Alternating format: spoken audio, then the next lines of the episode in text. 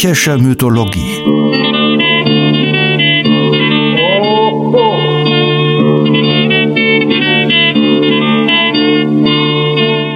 Helgas nützlicher Podcast.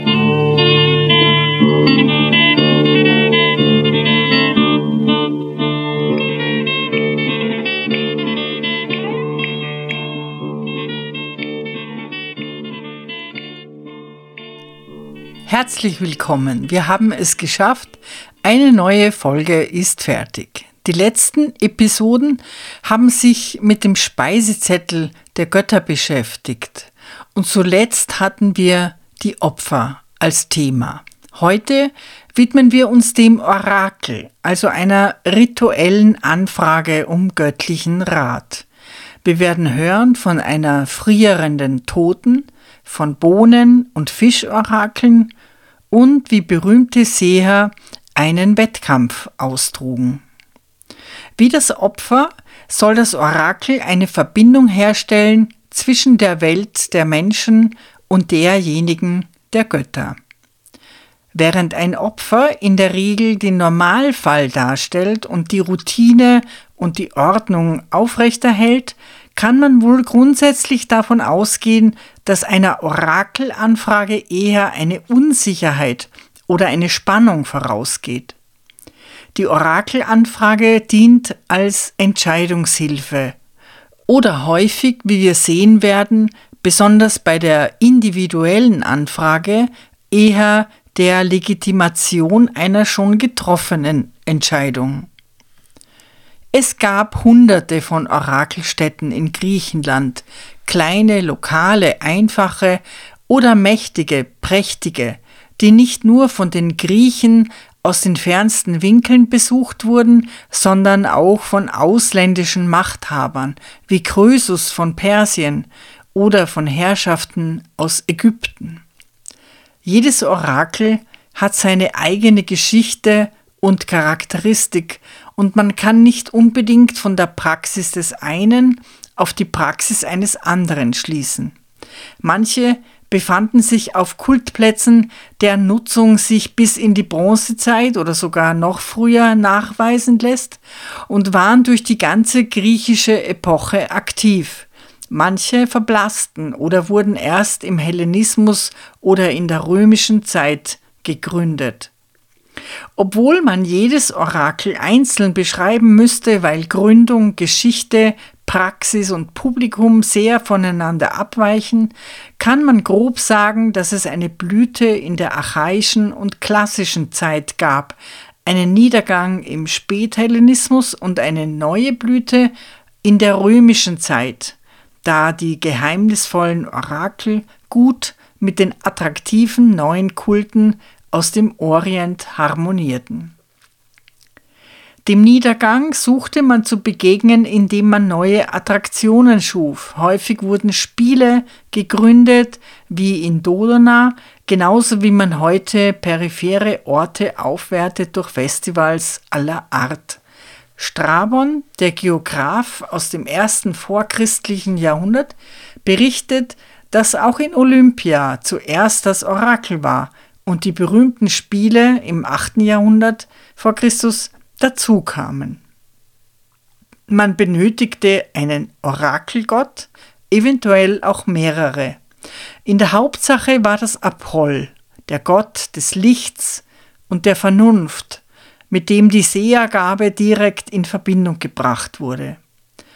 Interessant ist, dass Apoll häufig als Verursacher eines Übels oder einer Seuche gesehen wurde. Sein Pfeil brachte Tod und Verderben. Und es hat seine eigene Logik, dass man den Verursacher des Problems nach dessen Lösung fragt. Apolls bedeutendstes Orakel und damit das wichtigste überhaupt war das Orakel in Delphi, das er persönlich gegründet hat. Neben Apoll war Zeus der häufigste Orakelgott. Er war der Herr von Dodona, das als ältestes Orakel galt, noch älter als Delphi, und auch in Olympia konnte man mit seinem Ratschlag rechnen. Im Prinzip konnte aber jeder Gott einem Orakel vorstehen, auch die Erinien oder kleinere lokale Gottheiten oder auch Heron mit einer außergewöhnlichen Geschichte, die sie meist mit der Unterwelt in Verbindung brachte. Die Orakelstätten waren für gewöhnlich außerhalb der Polis, obwohl es auch Gegenbeispiele gab. Beide sehr ehrwürdigen Orakel in Theben befanden sich zum Beispiel inmitten der Stadt. Weihestätten befanden sich immer in einem Themenos. Themenos ist ein Wort, das so schon im Mykenischen benutzt wurde und abgegrenzter Ort bedeutet. Vanaka heißt König und Vanakatero Temeno königliches Landgut. Der Temenos musste rein gehalten werden. Kein Miasma wurde geduldet, also keinerlei Befleckung, und zwar sowohl physisch wie auch ideell. Der Ratsuchende musste äußerlich rein sein und reinen Herzens. Deshalb sind Reinigungsvorschriften und weiße, reine Kleidung allen Orakeln gemeinsam. Ansonsten konnten die Vorschriften stark variieren. Man konnte das Heiligtum zum Beispiel nur an manchen Tagen betreten, Schwangere durften nicht nahen, schweinslederne Gegenstände waren verboten und bestimmte Essens- oder Fastenregeln mussten eingehalten werden. Der Temenos war abgegrenzt durch eine Mauer oder zumindest Stelen, und ein Tor führte hinein. Innerhalb konnte ein bescheidener Altar sein oder aber auch mehrere prächtige Tempel, Statuen, Weihegeschenke aller Art. Meist gab es einen heiligen Hain von charakteristischen Bäumen, manchmal auch ein Naturdenkmal wie einen mächtigen Fels oder Baum. Der Temenos galt auch als Zufluchtsort, an dem Asyl gewährt wurde. Immer gab es Wasser im Temenos. Es entsprang eine Quelle, oft der Ursprung des Kultortes oder ein Flüsschen. Das Wasser wurde dann auch rituell genutzt. Das Wasser galt als Verbindung zur Unterwelt denn die Toten stellte man sich als Wissende vor. Die Verbindung zur Unterwelt konnte aber auch noch viel stärker in Erscheinung treten. Der Ratsuchende oder der Orakelkünder stieg etwa zum Orakel hinab, in eine tiefe Höhle, und glücklich das Orakel, das über eine geheimnisvolle Erdspalte verfügte oder dampfendes Wasser oder gar geheimnisvolle Gase, die in Trance versetzten. Man schätzt, dass es im Altertum 25 Tore zur Hölle gab, wo tatsächlich giftige Gase austraten. Ein Beispiel wäre das Plutonion von Hierapolis in der Nähe von Pamukkale, wo noch heute Sicherheitsvorkehrungen nötig sind, damit man mit dem Gas nicht in Berührung kommt. Ein breit gemauerter Bogen führte in eine kleine Arena, wo Beobachter Platz nehmen konnten. Von der Arena aus sah man in eine Grotte. Davor wurden Spatzen verkauft und wir werden gleich sehen, warum. Der Ort ist so voll von Dämpfen und so eng, dass man kaum den Boden sehen kann. Jedes Tier, das hineingeht, stirbt auf der Stelle. Ich warf Spatzen hinein, Sie taten sofort ihren letzten Atemzug und fielen zu Boden. Das schrieb der griechische Geograph und Reisende Strabon, der das Heiligtum im ersten Jahrhundert vor Christus besuchte. Die Opfertiere musste man nicht schlachten, sondern sie fielen in der Grotte um und hauchten auf der Stelle ihr Leben aus. Strabon wunderte sich, dass zwar die Tiere starben, die Priester aber wohlbehalten aus der Grotte zurückkamen und führte das auf die Kastration zurück, der die Priester dort unterlagen. Es war aber nicht das Fehlen der Manneskraft, das die Männer vor dem tödlichen Atem des Höllenhundes Kerberos schützte, sondern ihre schiere Größe. Das austretende Kohlendioxid sammelte sich am Boden. Die Tiere sogen es ein und starben. Die Priester hingegen waren geschützt, weil sie die höher gelegene reine Luft einatmeten, sicherlich ein äußerst eindrucksvolles Schauspiel. In Dinos, gelegen am Meeresufer in Lykien, gab es ein sehr erfolgreiches Fischorakel. Wie berichtet wurde, war das eine besonders fischreiche Stelle, da dort ein kleiner Fluss mündete und das Gemisch aus Süß- und Salzwasser von den Fischen geliebt wurde. Dieses Fischorakel funktionierte folgendermaßen.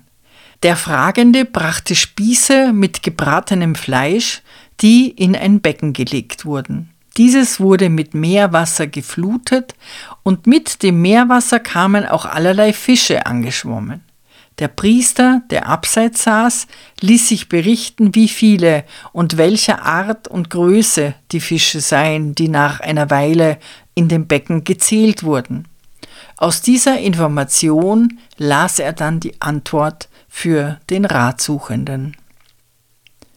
Ein Orakel für Mutige lag bei dem heutigen Ort Livadia, wo ein Held der Vorzeit unbestimmten Alters Orakel erteilte. Wir haben eine ausführliche Schilderung von Pausanias, der Griechenland im ersten Jahrhundert nach Christus bereiste und seine Beobachtungen für Interessierte festhielt. Er berichtet über dieses seltsame Höhlenorakel. Bezüglich des Orakels bestehen folgende Gebräuche. Wenn jemand im Sinne hat, zu dem Orakel des Trophonios hinabzusteigen, so muss er zuvor eine bestimmte Anzahl Tage im Haus des guten Dämon und des guten Glücks zubringen. Er nimmt verschiedene Reinigungen vor, enthält sich aber der warmen Bäder und badet nur im Herkina-Fluss. Dabei hat er Fleisch im Überfluss von seinen Opfern, denn es opfert jeder, der hinuntergeht, dem Trophonios und seinen Söhnen, Apoll, Kronos und Zeus sowie der Demeter.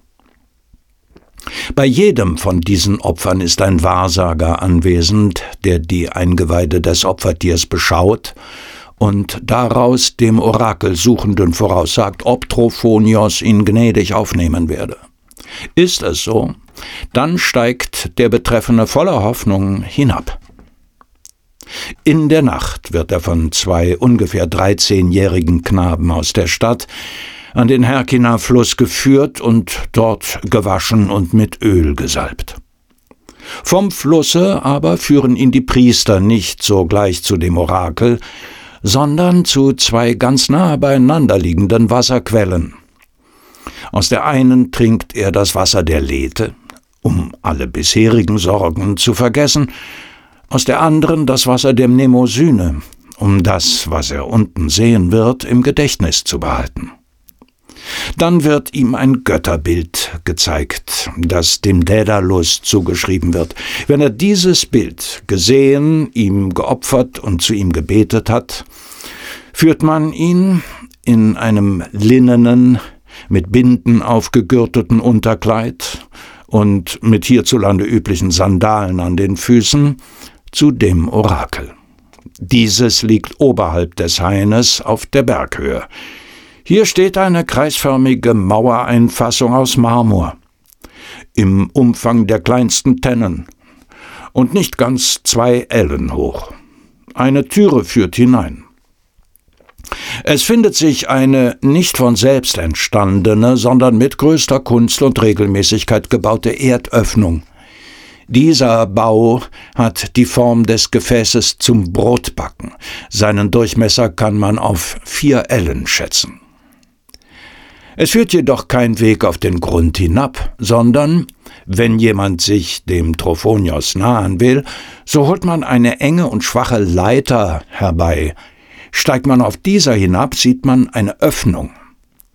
Ist man unten, so legt man sich mit dem Honigkuchen in den Händen auf den Boden, steckt dann die Füße in die Öffnung und sodann wird der Körper augenblicklich nachgezogen, wie wenn ein sehr großer und reißender Strom einen Menschen verschlingt, den der Strudel gefasst hat. Ist man aber in das innerste Heiligtum gelangt, so besteht keine feste Bestimmung mehr darüber, wie man die Zukunft erfahren soll, sondern der eine erfährt sie durch das, was er sieht, der andere durch das, was er hört. Wer hinabsteigt, muss den Rückweg durch dieselbe Öffnung nehmen. Er wird von den Priestern in Empfang genommen, auf den Stuhl der Mnemosyne gesetzt und darüber ausgefragt, was er gesehen und gehört habe. Hierauf wird er, während er noch vom Schrecken betäubt, weder sich noch seine Umgebung erkennt, in das Haus des guten Glücks und des guten Dämon getragen. Hier kommt ihm bald sein früherer voller Verstand wieder, und selbst das Lachen stellt sich wieder ein. Wer nun zum Trophonios hinabsteigt, muss das, was er gesehen und gehört hat, auf eine Tafel schreiben und diese hier aufstellen. Viele Orakel kamen ohne Priester aus oder doch mit einem geringen Betreuungsaufwand. Mein persönliches Lieblingsorakel ist das in der Stadt Pharai im Norden der Peloponnes. Man würde ja denken, dass so ein geschäftiger Markt nicht der geeignete Ort für ein Orakel ist, aber in Pharei funktionierte das wunderbar. Mitten auf der Agora stand eine Statue des Hermes. In ihrem Angesicht befand sich ein Herd aus Marmor, der mit bronzenen Lampen bestückt war. Hatte man eine Frage an den Gott, so ging man am Abend hin, befüllte die Lampen mit Öl entzündete Weihrauch auf dem Herd und opferte eine kleine Münze. Dann konnte man der Hermes-Statue eine Frage ins Ohr flüstern. Daraufhin musste man seine beiden Ohren mit den Händen fest verschließen und sich vom Markt entfernen. Erst in einem gewissen Abstand durfte man die Hände von den Ohren nehmen, und die ersten Worte, die man wahrnahm, enthielten die Botschaft des Orakels. Es liegt auf der Hand, dass man sich die Antwort quasi selbst gab. Und so gern möchten wir wissen, ob nicht auch vielleicht jemand versuchte, den Augenblick zu erwischen, wo der Ratsuchende die Hände von den Ohren nahm, um sicherzugehen, welche Worte er als erstes hören werde. Neben individuellen Entscheidungen waren Orakel wichtig, um die soziale Ordnung zu erhalten. Einem Spruch aus Delphi oder einer anderen Orakelautorität konnte man nichts entgegensetzen. Eine auf diesem Wege festgelegte Ordnung musste eingehalten werden.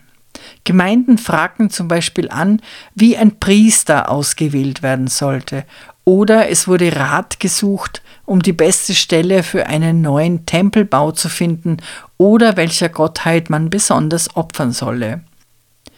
Eine Inschrift aus dem ersten Jahrhundert vor Christus hält eine Anfrage aus einer kleinasiatischen Gemeinde fest, die anfragt, wie man das Priesteramt der Athene vergeben soll, jährlich oder durch Kauf auf Lebenszeit. Die Inschrift lautet wer nach Abstammung und Lebenslauf ganz oben in der Reihe steht, den wählt unter den Bürgern jedes Jahr. Als Kleistenes seine berühmten und erfolgreichen Reformen im 6. Jahrhundert in Athen durchbrachte, teilte er die Bürger in zehn Fühlen ein, und um deren Identität zu stärken, wählte er für jede dieser Fühlen einen Heron aus. Und um das nicht allzu willkürlich erscheinen zu lassen, ließ er in Delphi eine Liste von 100 Heroen vorlegen und das Orakel suchte davon zehn aus, womit diese Entscheidung ihre religiöse Legitimation erhielt. In Sparta bestand ein Doppelkönigtum. Die beiden Könige sollten sich gegenseitig kontrollieren. Es bestand aber noch eine weitere Möglichkeit, dass die Macht eines solchen Doppelkönigs nicht ausuferte. Er musste sich in jedem neunten Jahr der Herrschaft einer Prüfung aussetzen, ob er noch die Gunst der Götter genieße. Eine ganze mondlose, klare Nacht wurde der Himmel beobachtet, und wenn ein Meteor erschien, galt dies als untrügliches Zeichen, dass der König den Göttern nicht mehr wohlgefiel und er wurde abgesetzt. Allerdings gab es eine Art Revisionsrecht. Durch einen günstigen Spruch aus Delphi oder Olympia konnte der König rehabilitiert werden. Und man konnte während der aufwendigen Reisen, eventuell nach beiden Orten, die Zeit nutzen, um politisch zu agieren, entweder pro oder contra den angezählten König. Also insgesamt eine durchaus kluge Konstruktion. Inschriftlich erhalten ist ein Vorgang aus dem Jahr 352 vor Christus, bei dem es um die Au bei Eleusis ging, die eigentlich heilig war. Aber die Athener dachten sich, man könne sie verpachten und mit dem Erlös die Heiligtümer von Demeter und Persephone instand setzen. Es gab einen Volksbeschluss, das Orakel in Delphi zu befragen, und das ging folgendermaßen vonstatten. Man schrieb beide Möglichkeiten auf zwei gleiche Zinntäfelchen, also die Auferpachten und die Heiligtümer renovieren oder alles zu lassen, wie es ist, rollte diese zusammen, umwickelte sie mit Wolle und warf sie in eine bronzene Hydria, ein Gefäß zum Wasserholen. Dann wurden eine goldene und eine silberne Hydria herbeigetragen. Ein Beamter schüttelte die Bronzehydria und das zuerst herausgefallene Täfelchen wurde in die goldene, das andere in die silberne Hydria getan, worauf andere Beamten die Gefäße versiegelten. Jeder der anwesenden Bürger hatte ebenfalls die Möglichkeit, die Gefäße zu siegeln, und daraufhin wurden die Hydrien auf die Akropolis transportiert und dort verwahrt. Auf der Inschrift heißt es weiter Wählen soll das Volk drei Männer, einen aus dem Rat, zwei aus allen Athenern, die nach Delphi reisen und den Gott befragen, welche der beiden Schriften die Athener ausführen sollen über die heilige Au, die aus der goldenen oder der silbernen. Sobald sie aber zurückkehren vom Gott, sollen sie herunterholen die Hydrien, und verlesen werden sollen dem Volk der Orakelspruch und die Schriften von den Zinntäfelchen welche der beiden Schriften der Gott als günstiger und vorteilhafter bezeichnet, hat für das Volk der Athener, zufolge deren soll verfahren werden. Eine Inschrift aus dem dritten Jahrhundert vor Christus in Didyma ist erhalten, nämlich die Antwort auf die Frage, ob Milet kretischen Söldnern das Bürgerrecht erteilen solle. Der Gott hat das Orakel erteilt. Nehmt mit Freude auf in eure Stadt die Männer, die zu euch als Helfer gekommen sind, das wird euch vorteilhaft sein. Im Grunde gab es drei Möglichkeiten für ein Orakel, Ratsuchende anzulocken. Es gab sich preiswert, volkstümlich, einfach und unterhaltsam. Es gab sich exklusiv, teuer und geheimnisumwoben. Es gab sich dunkel, mysteriös und bot ein inneres Erlebnis. Die einfachste Art war ein Ja-Nein-Orakel. Das heißt, es gab zwei vorformulierte Antworten, deren eine das Orakel vermutlich nach dem Zufallsprinzip auswählte, etwa indem die Priesterin oder der Priester in einen Topf mit Bohnen griff. Eine helle bedeutete Ja, eine dunkle Nein. Es gab natürlich auch Orakel, die ausführlich Antwort gaben und möglicherweise fand teils so etwas wie eine psychologische Beratung statt. Aber man wird nicht fehlgehen in der Annahme, dass man sich die Antwort eigentlich selbst gab. Das Wirkungsvollste war der Entschluss, zu einem Orakel aufzubrechen, also eine Sache in Angriff zu nehmen. Entschied man sich zu diesem Weg, der Tage oder Wochen dauern konnte, so investierte man viel Zeit und Geld, man gewann plötzlich Abstand zum Alltag, man unterhielt sich über sein Problem mit Reisegefährten und hatte lange Zeit, um nachzudenken. Dabei wurde einem wohl immer klarer, was das Beste zu tun sei, ob man eine bestimmte Frau heiraten, ob man einen Umzug wagen oder sich wieder mit seinem Bruder versöhnen solle. Noch etwas weist darauf hin, dass man eigentlich selbst zuständig war, und zwar ein eklatanter Widerspruch, der aber niemand störte. Obwohl ein Orakelspruch unfehlbar war, den göttlichen Willen kundtat und die Nichtbeachtung nach der Sage streng geahndet wurde, war es durchaus üblich, bei Nichtgefallen die Anfrage zu wiederholen, eventuell auch bei einem anderen Orakel. Wir haben gesehen, dass die spartanische Verfassung vorsah, falls sich einer der Könige durch die Sichtung eines Meteors als nicht mehr Gott gewollt erwies, war es ihm erlaubt, sowohl das Orakel in Delphi als auch das in Olympia zu fragen. Daraus ergibt sich, selber denken macht klug. Wenn man also eine Reise plante und es wurde abgeraten, konnte man sich damit zufrieden geben. War die Reise aber wichtig, fragte man noch einmal, gegebenenfalls so oft, bis die Antwort günstig ausfiel. Deshalb wurde oft nicht angefragt, ob es gut sei, eine Reise zu tun, sondern nur, welchem Gott man opfern solle, womit man quasi das Orakel austrickste.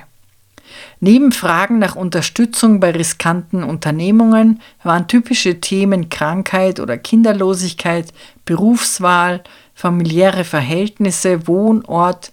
Wettkämpfer fragten, an welchen Gott ein Opfer den Sieg bringen werde, und oft wurden Rechtsauskünfte erwartet. Eine einfache Möglichkeit, die Götter zu befragen, stellte die Homeromantie dar, das heißt man befragte die Schriften Homers. Man brauchte drei Würfel und ein Sprücheverzeichnis. Ein solches ist aus dem dritten Jahrhundert nach Christus erhalten und befindet sich im Britischen Museum. Es ist fast zwei Meter lang und 33 Zentimeter hoch und enthält 216 Verse, denn so viele Kombinationsmöglichkeiten ergeben sich mit drei Würfeln. Als Dreingabe enthält die Rolle auch noch viele Zaubersprüche für alle Lebenslagen. Die drei Würfel waren auf ihren sechs Seiten mit Buchstaben bezeichnet: Alpha, Beta, Gamma, Delta, Epsilon und Sigma. Jede Kombination wurde einem Spruch zugeordnet, dem man dann die Antwort auf seine Frage entnahm. Würfelte man zum Beispiel Alpha, Gamma, Gamma, so erhielt man folgenden Vers. Trete ich Ihnen entgegen, nicht lässt mich verzagen Pallas Athene. Das dürfen wir uns ähnlich wie das Orakeln mit der Bibel vorstellen. Beim Däumeln wurde die Bibel an einer beliebigen Seite aufgeschlagen und blind mit dem Finger auf eine bestimmte Stelle gezeigt. Dieser Vers hatte nun eine ratende oder weissagende Kraft, wenn man mit reinem Herzen bei Gott anfragte. Ähnlich das Bibelstechen. Dafür wurde mit einer Nadel in den Buchblock gestochen. Dies war in pietistischen Kreisen beliebt und wurde auch als Silvesterbrauch geübt. Die drei Gefährten-Legende aus dem 13. Jahrhundert, die das Leben des Franz von Assisi beschreibt, berichtet, er habe mit seinen beiden Kameraden bibelstechend Gott nach seinem Auftrag befragt. Ein Vers aus dem Matthäusevangelium habe ihnen dann den Weg gewiesen. Wenn du vollkommen sein willst, geh, verkauf deinen Besitz und gib das Geld den Armen. So wirst du einen bleibenden Schatz im Himmel haben. Dann komm und folge mir nach. Jetzt bleibt die Frage, ob die Griechen denn tatsächlich gedacht haben, dass sie für das Opfer eines Hasen, einer Ziege oder eines Kuchens tatsächlich eines unfehlbaren göttlichen Rates teilhaftig wurden. Zweifel geäußert an den Zeichen werden schon in der Ilias, die der wahren, irgendwie innerlich erfahrenen Stimme des Gottes widersprechen. In der Ilias berichtet Homer von einem Streit zwischen den trojanischen Helden Polydamas und Hektor. Polydamas warnt vor einem weiteren Kampf mit den Griechen, denn die Trojaner würden keinen Sieg davontragen. Das Zeichen sei eindeutig. Ein Adler wurde gesichtet, der eine mächtige Schlange geschlagen hatte. Aber kurz vor dem Nest habe sie sich entwinden können. Die Autorität des Sehers, der dieses Omen gedeutet habe, verlange die Einstellung der Kämpfe. Hektor aber ist nicht einverstanden. Finster schaut und begann der Helm umflatterte Hektor. Keineswegs gefällt mir, Polydamas, was du geredet, aber wofern du wirklich in völligem Ernste geredet, dann wohl raubeten dir die Unsterblichen selbst die Besinnung. Der du befiehlst, zu vergessen den Ratschluss des Zeus, welchen er selbst mir zugewinkt und gelobet, denn du ermahnest, den weitgeflügelten Vögeln mehr zu vertrauen. Ich achte sie nicht, noch bekümmert mich solches, ob sie rechts hinfliegen zum Tagesglanz und zur Sonne oder auch links dorthin zum nächtlichen Dunkel gewendet, nein. Des erhabenen Zeus Ratschluss vertrauen wir lieber, der die sterblichen All- und unsterbliche Götter beherrschet. Ein Wahrzeichen nur gilt, das Vaterland zu erretten. Denn was zitterst du doch vor Kampf und Waffengetümmel? Bekanntlich hat Hektor den Trojanischen Krieg nicht überlebt.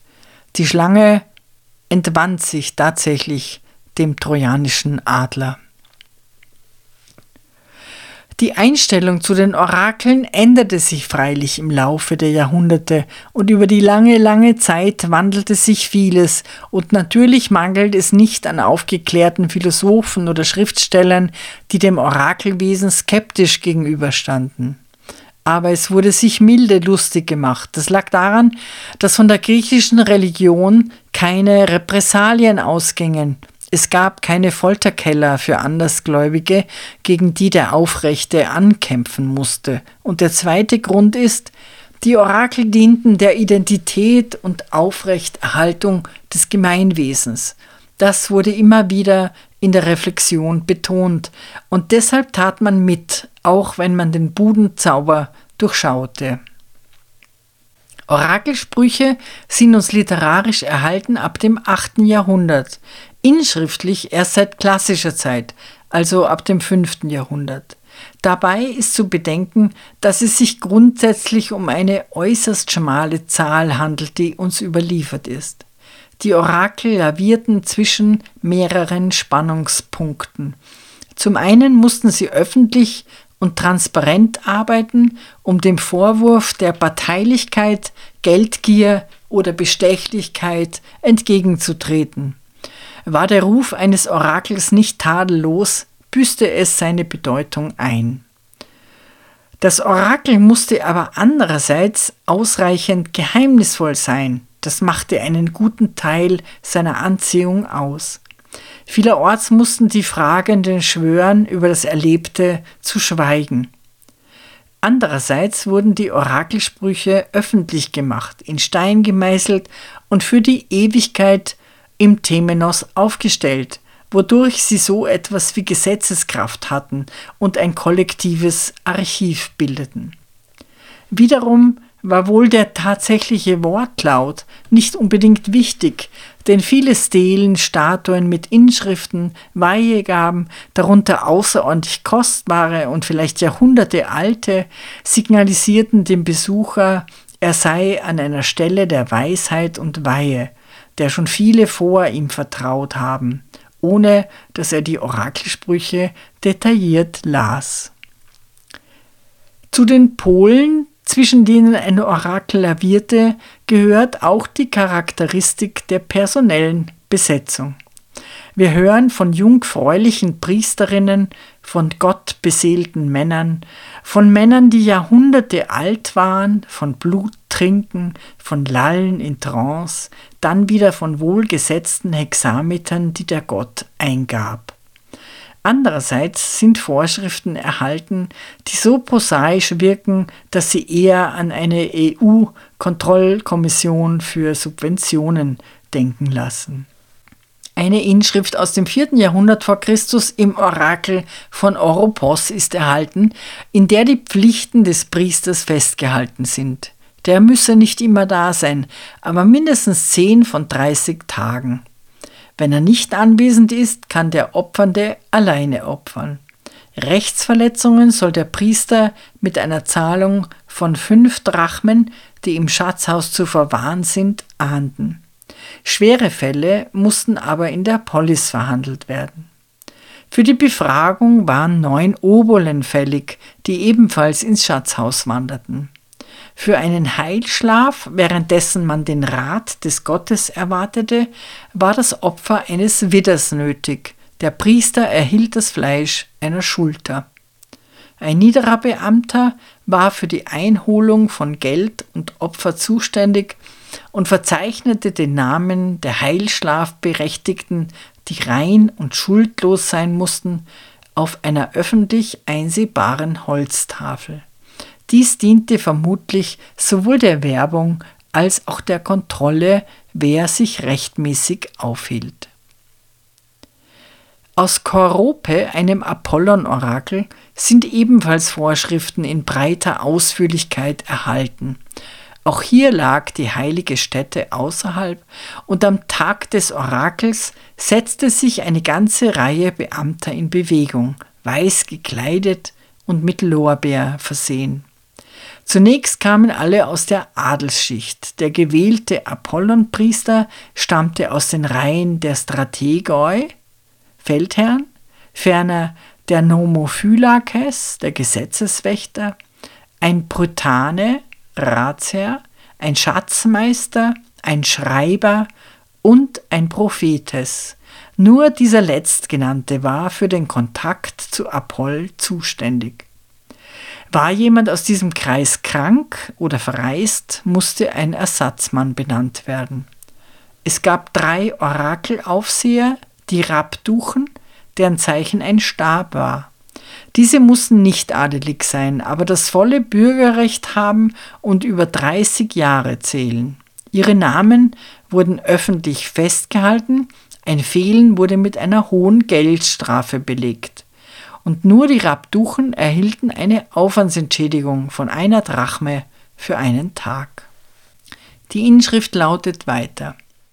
Wenn die genannten beim Orakel eingetroffen sind und das Opfer vollzogen ist nach überkommener Sitte, soll der Schreiber sogleich die Listen mit den Namen derjenigen entgegennehmen, die das Orakel zu befragen wünschen, alle Namen auf einer weißgetünchten Tafel aufzeichnen, diese Tafel vor dem Tempel aufstellen und Einlass gewähren durch Aufruf. Ist der Aufgerufene nicht anwesend, soll der Schreiber den Nächsten vorlassen, bis der Aufgerufene sich eingefunden hat.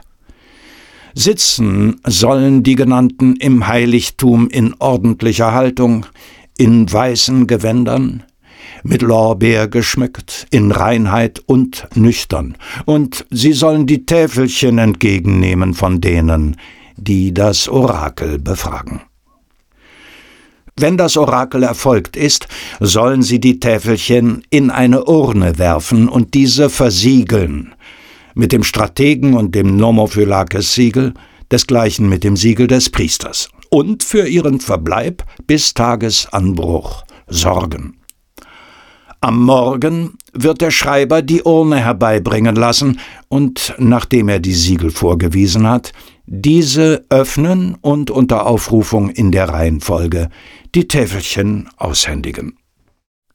Wir erfahren zwar genau, wer von Seiten der Polis zuständig ist und können uns gut vorstellen, wie das abgelaufen ist, was nun aber in der Nacht geschah und wie die Antworten entstanden, Darauf wird mit keiner Silbe eingegangen. Die Orakel wurden bereits in klassischer Zeit Gegenstand der regelrechten Erforschung und vor allem wurden sie von Anfang an dichterisch benützt, wenn es Dinge moralisch oder psychologisch zu durchleuchten galt. Da geht es dann weniger um tatsächliche Orakelsprüche, sondern um Literatur.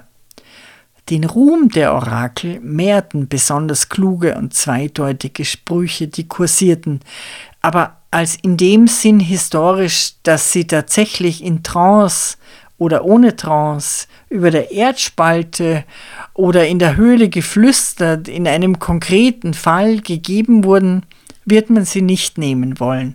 Das ist Literatur und der Orakelspruch, der missverstanden wird, soll zumeist die menschliche Hybris offenbaren. Als Paradebeispiel nennen wir die bekannte Anfrage des lydischen Königs Krösus, auf den wir im Zusammenhang mit Delphi noch ausführlich zu sprechen kommen werden. Herodot berichtet, dass Krösus anfragen ließ, ob er im Krieg gegen Persien mit einem Sieg rechnen dürfe.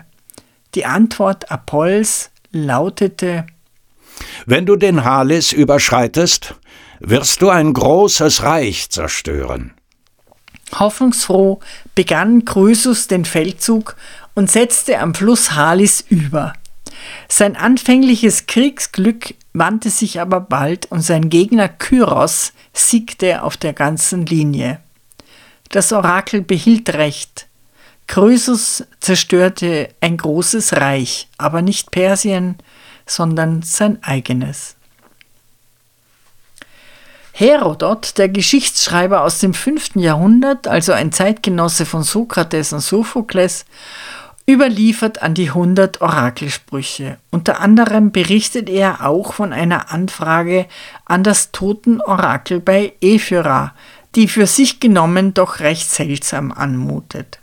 Erst wenn einem klar ist, dass es eigentlich um Kritik an Tyrannenherrschaft geht und nicht um einen Bericht aus der Orakelwerkstatt, wird einem klar, warum Herodot die Geschichte von Periander erzählt. Dieser Periander ist eine recht zwiespältige Figur. Er regierte mehrere Jahrzehnte um 600 in Korinth.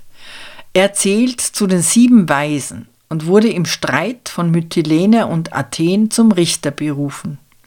Möglicherweise plante er bereits den Durchstich der Landenge, die die Peloponnes von Attika trennte. Er verstärkte die Flotte erheblich, unterstützte weitblickend den Handel, tat sich durch Eroberungen hervor und verhalf Korinth zu seiner höchsten Blüte. Dauergast an seinem Hof war der berühmte Sänger Arion von Lesbos, dessen Kunst sich an Perianders Hof voll entfalten konnte. Er verteilte Äcker an die Bauern in einer umfassenden Landreform, sorgte für Arbeitsbeschaffungsmaßnahmen, Luxusgesetze und Verbote von Sklavenerwerb. Demgegenüber steht die geschilderte Rücksichtslosigkeit und Härte als Tyrann. Berühmt ist die Anekdote vom Rat des Thrasybulos, die Herodot berichtet. Periander war zu Anfang milder als sein Vater. Seit er aber durch Boten mit Thrasybulos, dem Machthaber von Milet, verkehrte, ward er noch viel blutdürstiger als jener. Er hatte sich bei Thrasybulos durch einen Herold erkundigt, wie er die sicherste Einrichtung treffen möge, um seine Stadt zu verwalten. Thrasybulos führte den Boten vor die Stadt hinaus. Während er durch das Korn ging, fragte er den Herold immer noch einmal, weshalb er aus Korinth hergekommen sei, und riss zugleich jede Ähre, die er hervorragen sah, ab und warf sie weg bis er das Korn gerade da, wo es am schönsten und reichlichsten stand, solcher Gestalt verwüstet hatte. So ging er durch das Feld, gab dem Herold nicht mit einem Worte einen Rat und entließ ihn wieder. Der Bote kam unverrichteter Dinge zurück und erklärte Thrasybulos für verrückt. Periander aber hatte verstanden und ließ mit einmal alle hervorragenden Bürger ermorden. Es gibt aber noch eine andere Erklärung für die Wandlung des Periander vom klugen Herrscher zum blutigen Tyrannen. Parthenios von Nikäa, der viele Geschichten zusammengetragen hat von der verderblichen Gewalt der ungezügelten Leidenschaft, berichtet, dass Perianders eigene Mutter in Begierde zu ihrem Sohn entbrannte und sich wiederholt unerkannt in sein Bett schlich. Als Periander entdeckte, wer seine Geliebte in Wahrheit war, wurde er seines Lebens nicht mehr froh und lebte seine Grausamkeit aus. Und als Beispiel für die Verworfenheit Perianders erzählt Herodot die Geschichte mit dem Totenorakel. Periander ermordete seine schwangere Frau Melissa, sei es, dass er ihr in den Bauch trat, sei es, dass er einen Stuhl nach ihr warf. Sie war tot und sie nahm etwas mit in ihr Grab, nämlich das Wissen um ein Versteck, in dem wertvolle Dinge schlummerten. Und um dieses Versteck zu erfahren, sandte Periander eine Delegation zum toten Orakel nach Ephira. Melissa erschien auch tatsächlich, weigerte sich aber, Auskunft zu geben, denn sie friere und sei nackt, da Periander sie nicht einmal ordnungsgemäß begraben und ihre Kleider verbrannt habe. Und zum Zeichen, dass sie wirklich Melissa, die Frau des Periander sei, gab sie den Boten folgende Nachricht mit. Periander habe das Brot in den kalten Ofen geschoben.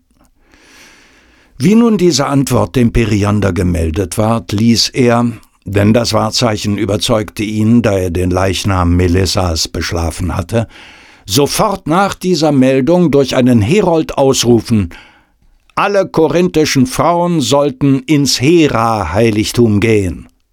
Die gingen denn wie zu einem Feste in ihrem schönsten Schmucke hin.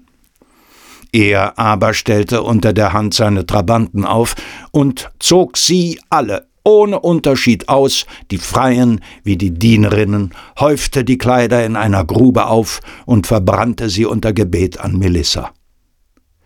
Als er das getan hatte und zum zweiten Mal hinsandte, gab ihm der Schatten Melissas den Ort an, wohin sie das Pfand des Gastfreundes gelegt hatte. Periander hatte also mehrfach am weiblichen Körper gefrevelt, durch den Mord an seiner Frau, durch das lieblose Begräbnis und durch die demütigende und betrügerische Behandlung der Frauen in seinem Volk. Interessant ist für mich noch ein Detail. Melissa beklagt sich nicht über den Mord an ihr, nur darüber, dass sie keine Kleider habe. Und Periander scheint seine Holde gut zu kennen. Mit einem Kleid wird sie nicht genug haben. Es müssen die schönsten Kleider von ganz Korinth sein. So benützt er das Orakel, um an seinem Volk zu sündigen, und die Schreckensherrschaft des illustren Paares hat keine Grenzen, auch im Tod nicht.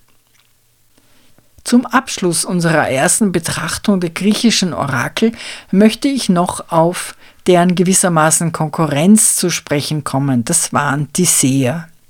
Sie zogen umher und kamen oft weit herum, es konnte aber auch sein, dass sie mit einer festen Stätte verbunden waren. Der Hauptunterschied war, dass sie mit keinem bürokratischen Apparat verbunden waren und der Kontrolle einer Polis nicht unmittelbar unterstanden. Aus Olympia ist überliefert, dass die Seher auch auf dem Schlachtfeld anwesend waren und den günstigen Zeitpunkt für den Angriff wählten, wie vielleicht in der Frühzeit bei allen Schlachten. Historisch als gesichert kann das gelten für die Schlachten von Platee 479 oder auf Seiten der Spartaner in der Schlacht bei Egos Potamoi 405 v. Chr. Wie außerhalb von Griechenland weit verbreitet, gab es in der Spätzeit mehrfach persönliche Seher der Machthaber. Ein solches ambivalentes Verhältnis sehen wir mit scharfen Konturen gezeichnet in Salome von Hofmannsthal Strauß. König Herodes fürchtet sich vor seinen Propheten. Er hält ihn gefangen in der unterirdischen Zisterne direkt unter seinem Palast. Und obwohl er den heftigen Anklagen Johannaans ständig ausgesetzt ist, getraut er sich nicht, ihn zu töten und hält ihn gerade so am Leben, als Bild des eigenen Unbewussten, dessen Stimme er unfreiwillig fasziniert lauscht. Noch klarer und nüchterner hat dieses Verhältnis Sophokles konturiert zwischen Ödipus und dem Seher Teiresias, dem berühmtesten Seher des Altertums. Auf Teiresias werden wir noch eingehen, aber die eigenartige Geschichte seines Enkels will ich schon heute erzählen. Dieser hieß Mopsos und gilt als Begründer des berühmten Orakels von Klaros. Mopsos war der Herrscher von Kolophon, das 220 Kilometer südlich von Troja liegt. Entsprechende Goldmünzen sind erhalten. Kalchas, der sozusagen offizielle Seher der Griechen während des Trojanischen Krieges, kam nach diesem auf seinem Heimweg bei Mopsos vorbei und wurde gastfreundlich aufgenommen. Sie kamen auf die Idee, einen Seherwettstreit zu veranstalten. Kalchas forderte Mopsos auf, die Anzahl der Feigen auf einem bestimmten wilden Baum zu nennen. Mopsos erwiderte aus dem Stand, es seien zehntausend und im Übrigen genau eine mehr als ein Medimnos. Das waren etwa 52 Liter. Das brachte Kalchas noch nicht aus der Fassung.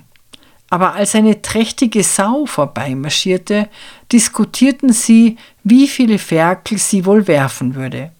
Kalchas prophezeite acht, Mopsos neun.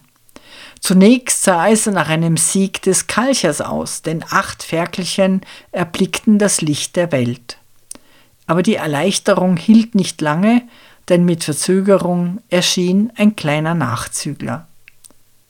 Kalchas war prophezeit worden, dass es seinen Tod bedeute, wenn er auf einen Seher treffe, der ihm überlegen sei. Und da er solche Sprüche glaubte, starb er auf der Stelle. Mopsos scheint konfliktfreudig gewesen zu sein, er begab sich auf erfolgreiche Kriegszüge und gründete mehrere Städte. In einer soll er ab 1184 regiert haben. Er forderte den Seher Amphilochos heraus und diesmal töteten sie sich gegenseitig. Ihr Doppelgrab am Fluss Pyramus soll lange gezeigt worden sein und noch Plutarch, erstes Jahrhundert nach Christus, bezeugt ein Orakel des Mopsos in Kilikien.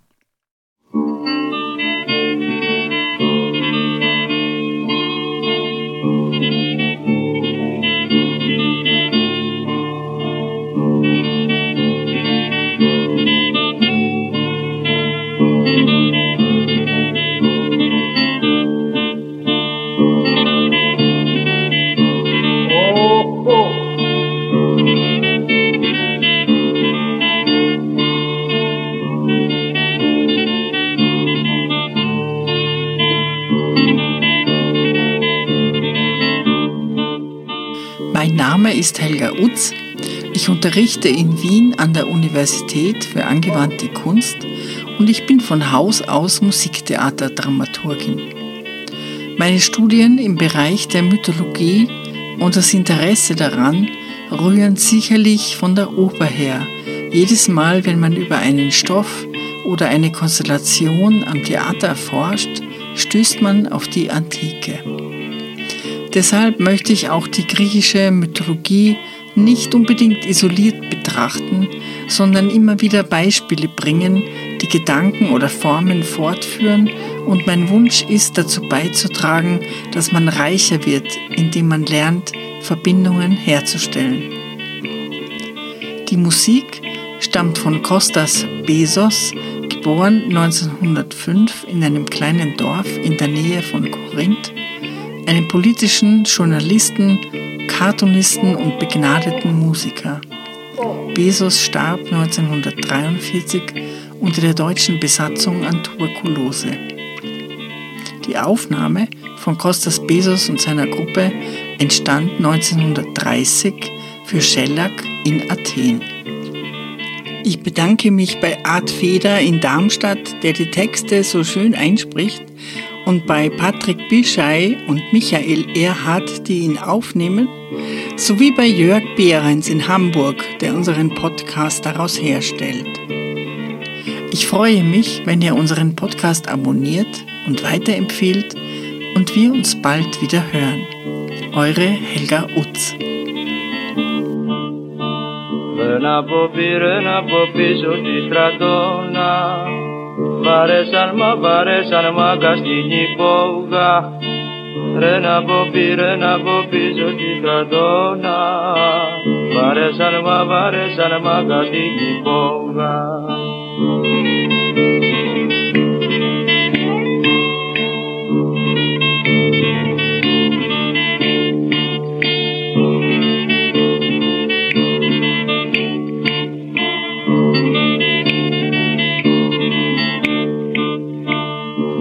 Μπαίνει ένας μπα, μπαίνει ένας μπάτσος με το κουπιό και ρίχνει μου και ρίχνει μου σμούλα στο ρούχο Μπαίνει ένας μπα, μπαίνει ένας μπάτσος με το κουπιό και ρίχνει μου και ρίχνει μου σμούλα στο ρούχο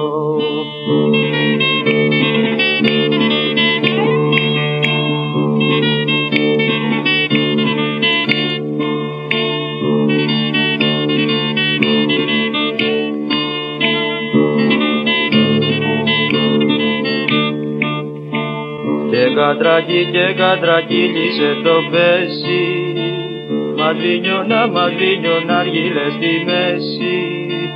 Και κατρακί και κατρακύλισε το πέσι Μαδρίνιωνα, μαδρίνιωνα αργύλε στη μέση.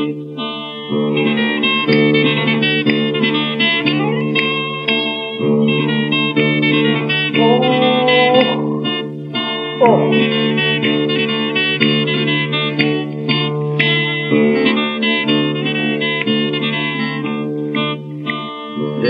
νανά και το νανά Κυριακούλα Ρε που και τσιγαριές στη ζούλα.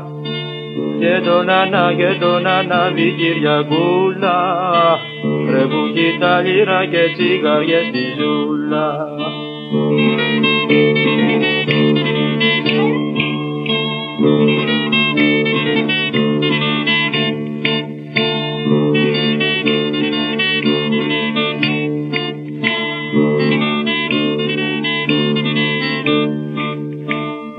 Σου ρε μη, γεια σου ρε μίτσο στραβοκάνι Πούσε μας του, πούσε μας του απ' το τουμάνι Γεια σου ρε μη, γεια σου ρε μίτσο στραβοκάνι Πούσε μας του ρε, πούσε μας του απ' το τουμάνι